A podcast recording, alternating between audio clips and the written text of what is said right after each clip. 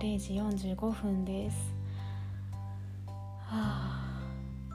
ちょっと眠たいのか眠たくないのかわからない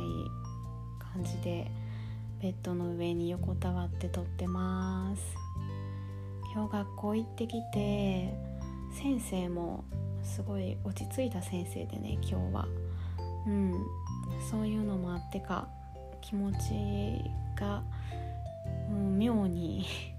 冷静になって落ち着いた感じでね別にめちゃくちゃ楽しいわけでもなく平常心でレッスン受けれました。うん。フランス語のねアレルギーになってたんやけどまあまあ今日は大丈夫やったかな。友達にさ LINE 書いててね自分で気づいたんやけど私すごいフランスのこと大好きやったのにこっちに来て大嫌いになったんやなって思っててずっとその大嫌いやった気持ちを誰にも言えへんし自分でもそう思いたくなかったっていうのがね一番やったと思うからさうん。でもでもそう言いながらね実はめちゃくちゃフランスのこと今でも大好きな気持ちがあるからこうフランス語を話せるようになってもっとフランスを知って大好きになりたいなと思って、うん、でフランスを大好きになるってことは何というかこうそういう自分自身も大好きになるような気がしてるから なんて言ったらいいんかな。ちょっとニュアンスが分かりづらいことなんですけれども、うん、まああの私の中でね少しフランス語を学ぶモチベーションができてきたので楽しくなってきたっていうのを伝えたかったんです。で今日あの前のねポッドキャストで言ってたんやけど予習をしたいから前日にねあの資料をもらえないかって次の日のそれを今日先生たちのリーダーに話してみたらやっぱり無理やってさうんまあ他のね先生たちにもちょっとありちゃんのこと聞いてみるって話し合ってみるって言われたんやけどまあ他の先生たちはこうありちゃんはね生徒としていつもよく頑張ってるしなんかあの別にそんなにめちゃくちゃ分かってないような感じでもないし大丈夫ちゃうみたいな感じで言ったんやって。いやいやいやいやいや頑張ってるように見せてるのよっていう。しかも私さ結構うーん気づいてもらえないタイプなのね。こうしんどそうとかうーん大変そうとかあんまり表に出さへんからやと思うねんけど、うん、笑ってるからと言ってさ大丈夫なわけじゃないからって思いつつもうねしゃあないし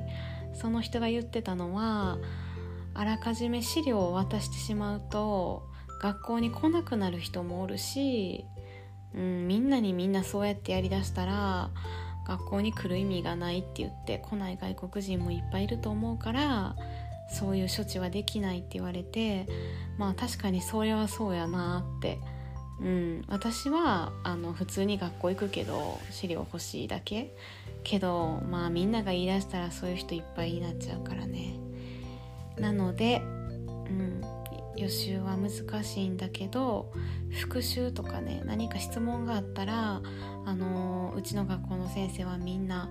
しっかり対応するから大丈夫だよって言ってめちゃくちゃ優しい人やってさ。うん見た目はちょっと怖そうやねんけど、うん、だからまあすっきりしました。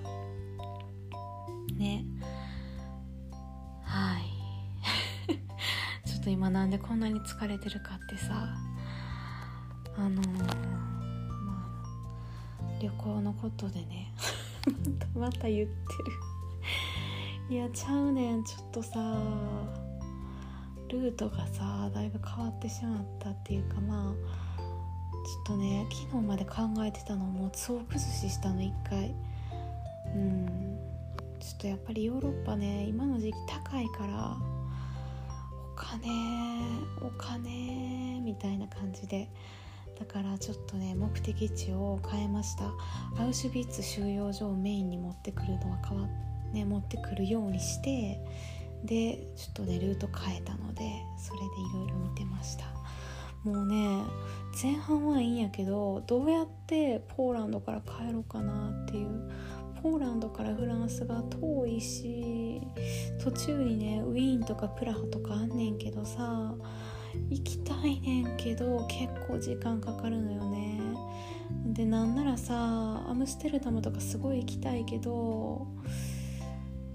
遠いのよねアムステルダム。うーん。まあでもなーっていう感じでちょっとルートをいろいろ考えてました。うーん。まあ真冬にね行ったらいいんやけどちょっとアムステルダムは真冬に行きたくないなとか思ってね。まあでも今回無理して組み込まなくてもいいのかなとか思いながらちょっとまだ考え中です。うん。あのアウシュビッツはねあのツアーガイドさんから返信があったんやけど